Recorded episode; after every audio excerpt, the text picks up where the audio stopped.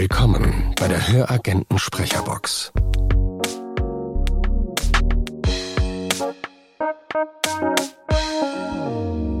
Ähm, wenn man das äh, eigentlich eigentlich müsste man viel früher auf Aufnahme drücken, Definitiv. weil das Vorgeplänkel ist fast immer das Highlight des Podcasts. Ja, Wobei richtig. warum haben wir das nicht? Ja, ich weiß es auch nicht, aber ich habe die Hoffnung, dass äh, das Highlight heute noch wesentlich größer wird, weil ähm, wir begrüßen Omid hier. Stell dir mal vor. Also wir begrüßen ganz herzlichst Omid Paul Eftekari, auch bekannt als Umidus Maximus, ähm, einer der ähm, dienstältesten Sprecher der Hörbuchmanufaktur Berlin Family und ähm, auch einer der technisch versiertesten. Also wenn es einen Preis um den Technikprofi der Sprecherriege geht, würde ich sagen, Omid hat jetzt bestimmt schon drei Jahre in Folge die Nummerierung 1 bekommen und dementsprechend wird auch diese Folge wahrscheinlich sehr techniklastig, sehr nerdig. Ähm, Omid hat, wenn ich das bei Audible richtig gesehen habe, 115 Hörbücher. Jetzt 114. Mit, 114 mit seiner wundervollen Stimme beglückt. Bei uns hat er 2017 das erste Mal gesprochen und die letzte Produktion, die er jetzt gemacht hatte, war Uwe Hermann mit Nanopark. Okay, und jetzt machen wir die Showtreppe auf. Hallo, Omid. Hallo. Ah, da ist er. Na? Okay, und jetzt fangen wir gleich mal mit technisch an. Du hast im Vorgeplänkel hast du gesagt, nehme ich heute das oder nehme ich das? Jetzt erklär mir uns mal, was war das und was war das? Das eine ist ähm, ein Neumann-Mikrofon, Großmembran-Mikrofon, das TLM 67. Und ähm, das andere ist ein Schöps CMC6 mit einer MK4-Kapsel. Okay. Und welches welches hören wir jetzt? Das Schöps. Das Schöps. Okay, das klingt gut. Das klingt gut. Gut, ja, ich finde es auch. Ich habe es jetzt gerade erst seit einer Woche dran. Ist ausgeliehen, es gehört noch gar nicht, also es gehört nicht mir. Ich werde mir erst nächstes Jahr eins kaufen. Ähm, äh, äh, und ich finde es äh, total genial. Gut. Du kommst sehr klar ja. rüber. Also das ist eine sehr, sehr klare Nummer, ohne dass man es großartig auspegeln muss. Ja, also das ist halt ein Kleinmembranmikrofon mit einer Nierencharakteristik und es hat einen topfebenen Frequenzgang. So, und fällt erst irgendwo bei 200 Hertz, fängt es ganz langsam an, mit irgendwie 6 dB pro Oktave abzufallen. Und oben geht es bis 20 Kilohertz, furzt gerade durch. Also schnur gerade durch. Da gibt's nichts. Also es ist sensationell. Ich liebe es total. Und das, was wir gerade tun, Omnit, ist nichts Ja. anderes als die Rache an, an Ines. Also, wer, wer, wer wissen will, welche Rache, der muss einfach die erste Episode hören. Ich sag nur, es geht um die Fragen, aber äh, das wird in der ersten Episode ganz gut erklärt. Ja, definitiv. Definitiv. Insofern, Ines, fang doch mal an mit deinen, Deinen Fragen. Fragen. das ist jetzt gerade so ein Running Gag. Ich hoffe, er hält sich noch eine Weile. Ähm, Omid, bevor wir jetzt äh, weiter und tiefer in die, in die Technik gehen, ähm, Ja. machen wir mal so ein paar Warm-up-Fragen. Ähm, Omid, was wolltest du als Kind werden? Pilote oder Dirigente. Oh, cool. So habe ich das als Kind gesagt. Pilote oder Dirigente. Okay. Ja. Und äh, woher kam das? Keine Ahnung, wahrscheinlich, ähm, weil wir bei meinen Großeltern in diesem Fernsehschränkchen, das man nach links und rechts aufgeschoben hat, also man hat so Roll Rolltürchen aufgeschoben und da guckten meine Großeltern das Sonntagskonzert, bla, irgendwas und dann war da dieser Dirigent und der hat den Ton angegeben und der hat alles schön dirigiert und äh, das fand ich sehr beeindruckend. Und weil wir, als ich Kind war, ein paar Mal geflogen sind von Persien hierher und wieder zurück. Und dann 1980 einmal nur noch hierher. Ähm, ja, fand ich das super. Denn damals durfte man ja noch als äh, Passagier mal ins Cockpit spickeln. Richtig. Was heute nicht mehr geht. Nee, weil dann würde man wahrscheinlich sehen, dass die sowieso alle irgendwie ferngesteuert sind. Also der Pilot sitzt zwar noch da, aber ich glaube, der Rest macht eine Maschine. Ja, Tja, Sehr schön. Ähm, jetzt darf ich weitermachen, oder? Ja. Okay. Was war denn dein peinlichster oder tollster Moment als Sprecher? Der ähm, peinlichste Moment war, als ich tatsächlich einmal einfach einen Termin verschwitzt habe. Ich habe ihn einfach vergessen. Und dann kam ein aufgeregter Anruf äh, und, und ähm, sag, sag mal, ähm, bist du auf dem Weg? Kommst du gleich? Wir warten hier auf dich. Und ich so, äh, ja, ich, äh, äh, äh, dann musste ich lügen von wegen Stau und so und ähm, nein, ich habe den, hab den Termin einfach vergessen. Ich habe dann nicht gelogen, ich habe gesagt, es tut mir furchtbar leid. Ähm, und dann wurde der Termin neu gesetzt und alles war gut. Und der schönste Moment war natürlich erst, also es gibt mehrere schönste Momente, also man kann sie eigentlich so nicht benennen. Es gibt so viele auf dieser langen Reise bisher. Ähm, ein schönster Moment war, als ich das erste Hörbuch, mein erstes Hörbuch, äh, ähm, ja, fertig gesehen habe, dass es online ist. Das hat mir ein bisschen Pipi in die Augen getrieben. Und das andere, das letzte, sagen wir mal so, war bei der HR2 Hörbuchnacht auf der Bühne sitzen oder stehen zu dürfen und lesen zu dürfen. Und vor mir, das war der Oberhammer, war Christian Brückner auf der Bühne. Ja. Und dann habe ich ähm, sein Skript also von Moby Dick, aus, von, aus dem er gelesen hat, äh, hinter der Bühne gefunden und habe es mir geschnappt. Und der Aufnahmeleiter des Abends vom Hessischen Rundfunk war so freundlich und hat gesagt, pass auf, komm her, gib her, ich gehe zu Herrn Brückner und lass ihn das unterschreiben. Und das hat er tatsächlich gemacht und das Ding hängt jetzt hier bei mir eingerahmt ähm, in meinem Studio. Ich meine, es ist zwar jetzt hier Nerd Talk und es werden eine Menge Leute äh, mithören, die wissen, wer Christian Brückner ist. Bitte erklärst doch nochmal kurz, wer Christian Brückner ist. Christian Brückner, um es mal in zwei Sätzen zu sagen oder in einem Satz zu sagen, ist The Voice. The Voice, ja. The Voice, Punkt, fertig. Und er ist unter anderem, und das ist bestimmt seine prominenteste äh, Synchronrolle, die Stimme von Robert De Niro. Genau. Absolut. Und da gibt's auch eine lustige Episode zu. Äh, Christian Brückner saß mal irgendwann auf, äh, auf der Bühne wie er ja immer so üblicherweise auf der Bühne sitzt und ähm, hatte natürlich auch wieder Auszüge aus einem Buch gelesen und dann kam eine etwas ältere Dame an und sagte, Herr Brückner, das war ganz großartiger Text, wundervoll. Aber warum müssen sie denn so klingen wie der Di Niro? ja, das ist dann halt eben so. Nein, also er ist tatsächlich ein sehr freundlicher Mensch. Also er ist mir unheimlich freundlich äh, begegnet und sehr wohlwollend und ähm, ja kollegial. Und das fand ich sehr berührend für jemanden, der so kurz erst wie ich in dem Business ist und für jemanden, der dann so behandelt wird von jemandem, der schon so seit Ewigkeiten in dem Business ist. Und so habe ich aber auch das Vergnügen gehabt, mit ja schon einigen großen unseres Genres, unseres Berufs zu arbeiten. Also auch mit Christian Rode zum Beispiel, da habe ich auch Privatunterricht bekommen, bei ihm zu Hause in einem dieser Ateliers, die er hatte und habe dort den weltallerschärfsten Ingwer, ja, Tee kann man das nicht nennen, Ingwer-Sud äh, trinken dürfen. Es hat mir tatsächlich die Stimmbänder weggeätzt, danach war, die, war der Unterricht vorbei. ja, gut gemeint ist nicht immer gut gemacht. Mhm. Ja. Ach, übrigens, Asta Mhm. Ines, wird gerade hochgeladen. Perfekt. Mit lieben Grüßen so. an Michael Reh. Ja, genau. Die nächste Frage, Umit, wobei du uns ja. das ja eigentlich schon fast erklärt hast und ich glaube, jetzt kommt wirklich der Technik-Talk. Umit, was ja. macht dich glücklich? Sonnenaufgänge. Gott, wo ist meine Geige? Wo ist meine Geige? Ja. Wir hatten schon letzte Folge festgestellt, dass Markus unbedingt eine kleine Taschengeige einpacken muss. Weil auch schon bei Max hat er aller, aller Nase angefangen, irgendwie die Geige zu suchen. Ähm, tatsächlich sind es tatsächlich, das ist äh, ganz, ähm, ist furchtbar aufregend, aber unprätentiös zu sagen, meine Kinder, meine Familie macht mich glücklich. Funktionierende Technik, mhm. äh, gute Skripte, äh, bei denen ich nicht ausflippen muss und ähm, oder ewig noch ähm, Lektorat mitmachen muss oder so. Das sowas macht mich total glücklich. Oder pfeift was.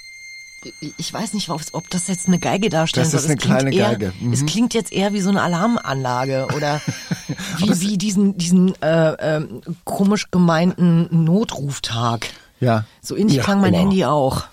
Mhm. Ja. Aber es war eine Geige. Also es sollte eine sein. Sollte eine sein, okay. Okay. Okay. Ja. Ähm, was macht dich denn glücklich an Technik? Ich versuche jetzt auch Markus gerade so ein bisschen glücklich zu machen. Okay. Ähm, naja, es, also wenn es funktioniert, wenn sie funktioniert und wenn mhm. ich verstehe, warum sie funktioniert. Also das ist mh, etwas, ich versuche auch zu verstehen, die Technik, die ich hier habe.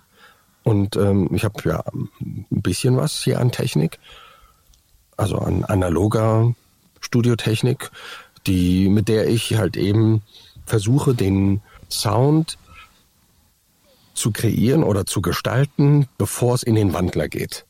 Also bist du Weil- eigentlich schon so ein, so ein, so ein Dirigent, Naja, Bist du ja ich will schon eigentlich. auch den Ton angeben, na klar. ne? Das ist, du dirigierst halt die Technik passend zu deiner Stimme, um dann eben ein Gesamtkunstwerk zu kreieren sozusagen. Aber Ja. um das Nerdige mal aufzunehmen, also das heißt, äh, du hast schon noch eine Menge analoges Zeug, was kurz bevor du dann digital wirst, ähm, den warmen Sound macht. Ja, genau. Okay. Ähm, was darf man dir denn nicht wegnehmen, Omid? Eben selbiges. Wagt es nicht. Okay, okay, okay. Nein, das sind alles meine Grabbeilagen, das ist schon äh, alles festgehalten. Wir bauen um mit so eine Pyramide. Ja, eine kleine, eine kleine reicht. Ja. Ein Kubikmeter. Machen wir so eine kleine Glaspyramide wie auf diesem äh, französischen äh, Museum oder was das auch immer ist. Da Ja, ist ja auch diese mhm. Glaspyramide und dann können die Leute sich auch immer noch schön deine Technik angucken. Ja, genau. Sehr gute Idee. Oder? Wenn du dein Leben abspeichern könntest, was würdest du gern mal ausprobieren wollen?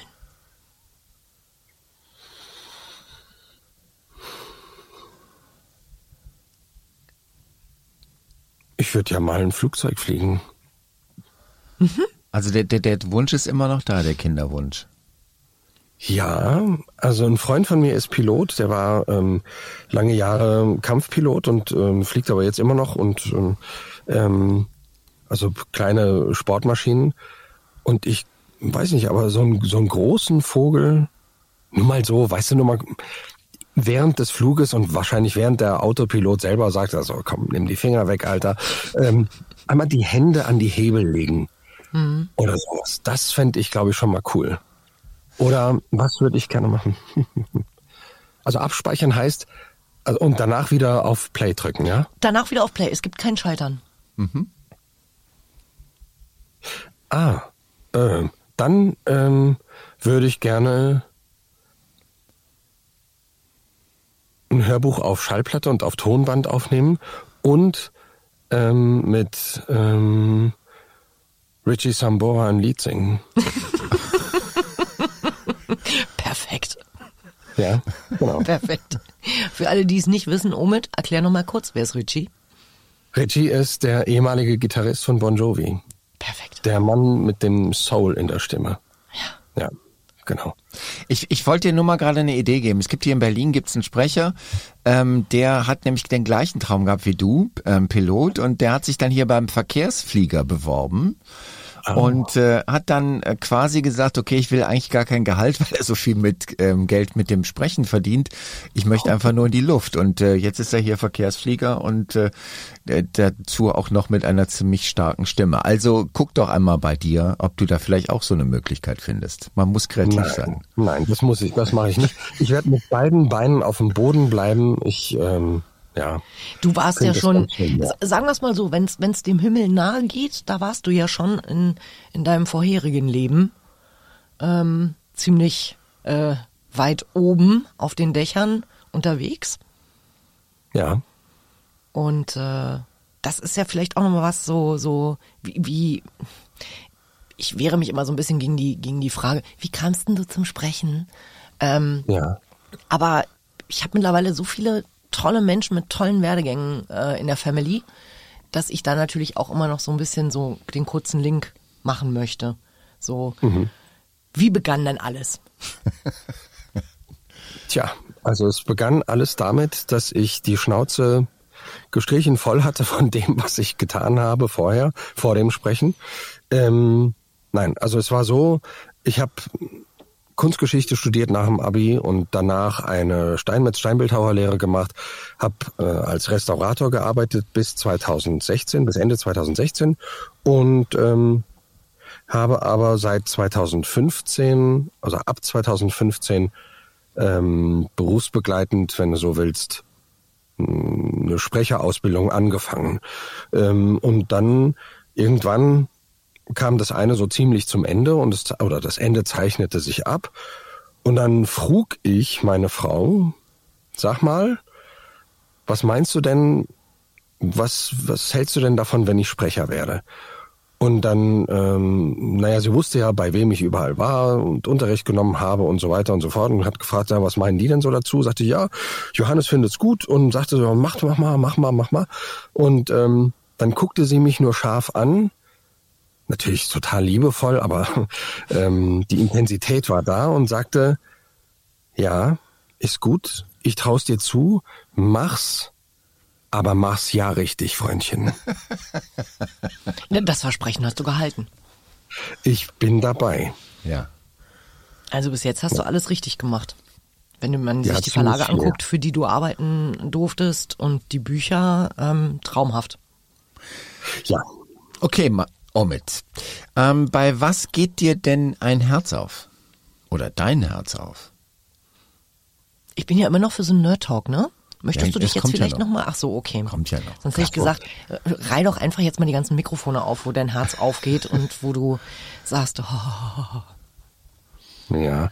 Mm, Also wenn ich, wenn ich ähm, abends nach Hause komme, die Kinder liegen dann vielleicht schon im Bett oder meistens schon im Bett. Und dann darf ich noch mal so ganz, so fünf Minuten nur so für mich sein mit den Kindern. Da geht mir das Herz auf. Das ist schön. Oder morgens kommt die Familie runter und ich werde begrüßt. Papa! So, ja, und das, ja, mehr braucht kein Mensch. Also ich nicht. oh schön. Wie viele Kinder hast du? Drei. Drei. Ha. Ich, ich auch. Wie alt? 22, 8 und 19 Monate. Du hattest zwischendurch Produktionsschwierigkeiten oder? Ähm, Au contraire. Äh, aber ähm, nein, das nicht, aber es hat sich zwischendurch nicht ergeben. Okay. Okay. Ich musste erst wieder die richtige Frau finden. Ah, okay. Wollte ich gerade sagen. Ja, ja, ja. Das, äh, das dachte ich mir, dass es da verschiedene Mütter wahrscheinlich gibt. Ja. Ja, ja, ja. Und ich würde sagen, die jetzige ist Love of His Life. Okay. Ja, natürlich. Was Oder? soll ich jetzt anders dazu sagen? Ja, genau, sie könnte ja mithören. Nein, nein, sie ist ganz, ganz wundervoll. ja, das ist sie. Dann sind wir schon beim nächsten Thema, beziehungsweise bei der nächsten Frage. Welches Thema beschäftigt dich gerade? Tja, ähm, wie ich dieses, ähm, na, meine Gesundheit beschäftigt mich gerade ein bisschen, aber das muss ich gar nicht weit so richtig ausbreiten. Aber das ist natürlich etwas, da muss man als Sprecher natürlich gucken, auch als Selbstständiger gucken, mh, dass das ähm, passt alles. Genau. Ja, ja, das ist so ein Themachen, äh, das mich beschäftigt. Ansonsten, ähm, ja, baue ich gerade äh, das kleine Bad um, äh, berufsbegleitend. Ähm, das ist das eine. Mm, Und ansonsten, naja, ich optimiere ja mein Studio immer, immer, immer. Und Immer. es vergeht so, vergehen so zwei Wochen, wenn ich so einen großen Umbau gemacht habe oder eine Umstrukturierung oder Details optimiert habe, dann vergehen so zwei Wochen, drei Wochen und dann denke ich, okay, nächste Baustelle. Wo könnte ich noch drehen? Ja. So.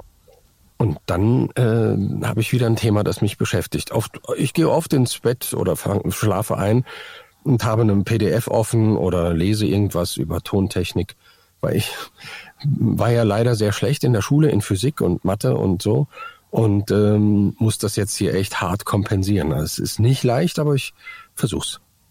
Hast du das Studio zu Hause oder wo hast du es? Nein, ich habe das außerhalb. Du hast es außerhalb, okay. Ja, ich fahre jeden Tag zur Arbeit. Ah, okay.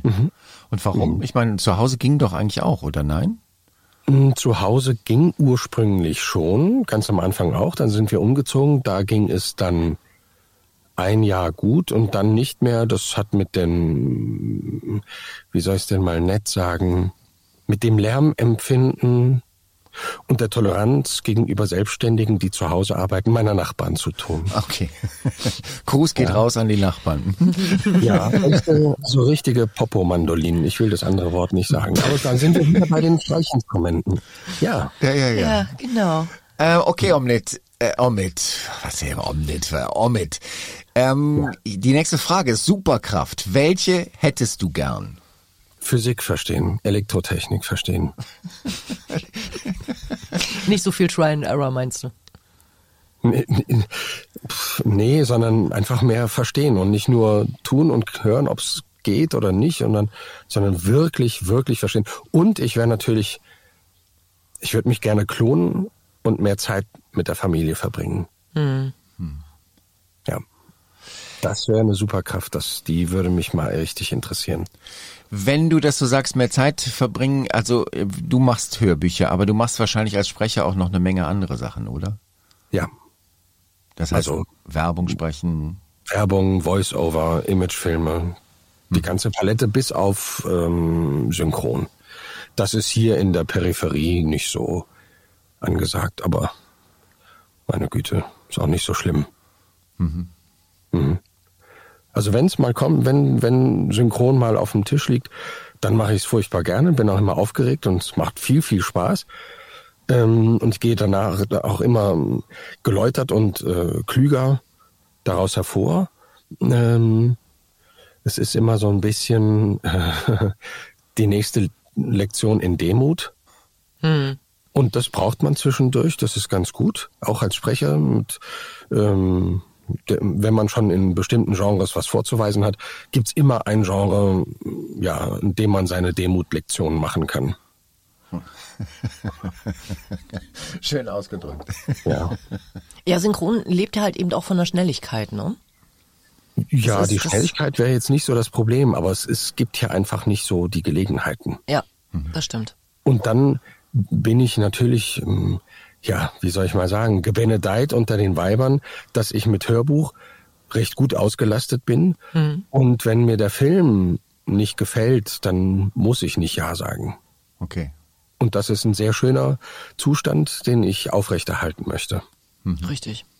Ich meine, mit Filmberührung hattest du ja insofern, dass du äh, die, die, die Trump-Fake-Nummer gemacht hast, geschrieben von Alec Wardwin. Ähm, was ich ja auch sehr witzig fand. Ja. Ähm, das war ja schon fast so ein bisschen Hollywood. Das war mein, das war the closest uh, to Hollywood ever. Das war wirklich ein, ein Kracher. Da durfte ich ein Hörbuch machen, das Alec Baldwin und Kurt Anderson gesprochen, äh, geschrieben haben. Mhm. Und Alec Baldwin hat dieses Buch natürlich auch mit Kurt Anderson zusammen und ich glaube noch jemandem auf Englisch gemacht. Und ich bekam den Auftrag oder die Anfrage, ob ich mir das zutraue, auf, das auf Deutsch zu machen. Das heißt, aber gefragt war tatsächlich auch so, naja, die Anmutung ähm, zu haben wie Trump, beziehungsweise Alec Baldwin. Ja. Wie er Trump imitiert. Und das war eine ziemliche Herausforderung. Das waren zwei Tage echt harter Arbeit. Hm, aber ich glaube, es ist ein gutes, es ist vielleicht das beste Hörbuch ever geworden, das man sich vorstellen kann. Naja, also nicht das, aber großartig. Eines der abgefahrensten. Ja. Wir, wir werden das verlinken, okay, dass man sich das auf jeden Fall in Teilen mal so ein bisschen anhören kann. Unten in den Show Notes von diesem okay. Podcast, ja. Super, dann sind wir eigentlich auch schon bei der letzten Frage. Welche Superkraft hast du denn schon? Ich atme. Perfekt. Markus bricht gerade neben mir zusammen. Das kann man jetzt leider gerade nicht so sehen. Auch im Podcast, genau wie im Hörbuch, ist immer dunkel. Bitte orientieren Sie sich nach unseren Stimmen. Genau. Wenn Sie den Ausgang finden wollen. Mhm. Genau. Ähm, ich wollte aber noch mal äh, den, den Anfang so ein bisschen aufgreifen. Du hast gesagt, von wegen, du bist geflogen 1980, äh, zwischen Persien hin und her und 1980 das letzte Mal. Ähm, mhm. Da ist natürlich äh, jetzt, äh, muss man das fragen, aus aktuellem Anlass. Gibt's Familie noch in Persien? Ja, gibt es. Mhm. Hört ihr was? Mhm. Also ich persönlich direkt nicht, aber ich lasse mich zwischendurch immer von meinem Vater auf den Stand bringen. Mhm. Und ich kann nur sagen, also die Unterstützung, die die Menschen weltweit zeigen, vor allem aber auch hier in Deutschland, äh, zeigen durch eben entsprechende Bekundungen oder ähm, Aufmerksamkeit, die man über die sozialen Medien ähm, bringt, das kommt an, das wird gesehen und das wird gehört. Und äh, es ist wichtig, dass die Welt sich solidarisch zeigt, weil sonst dieses Drecksregime einfach macht, was es will. Und das macht es zwar jetzt immer noch, aber der Druck kann von außen vielleicht ein bisschen erhöht werden. Und es ist einfach hm, wichtig für die Menschen, dass sie wissen, dass sie nicht ganz allein sind. Auch wenn sie natürlich diesen Kampf alleine kämpfen müssen. Omid, das ist ein schönes Schlusswort. Vielen Dank. Ich wollte es einfach nur noch mal aufgegriffen haben, weil ja. ähm, das nicht zu tun in den Tagen wäre ein bisschen falsch, finde ich. Ja. Das war eine Produktion. Beziehungsweise nein. Nein. Das war der Podcast. Das war der Podcast. Das war der Podcast. Äh, wie hieß der Podcast nochmal? Die Höragenten-Sprecherbox. Ach so, ja, genau. Dann fange ich nochmal an. Also das war der Podcast, die Höragenten-Sprecherbox produziert von den Höragenten. Ja. Und der äh, Buchmanufaktur Berlin. Genau. Und äh, von Podcast Monkey. Ja, perfekt. Jetzt geht's doch. Und wir danken euch, dass ihr uns gehört habt. Bis dann. Bis dann.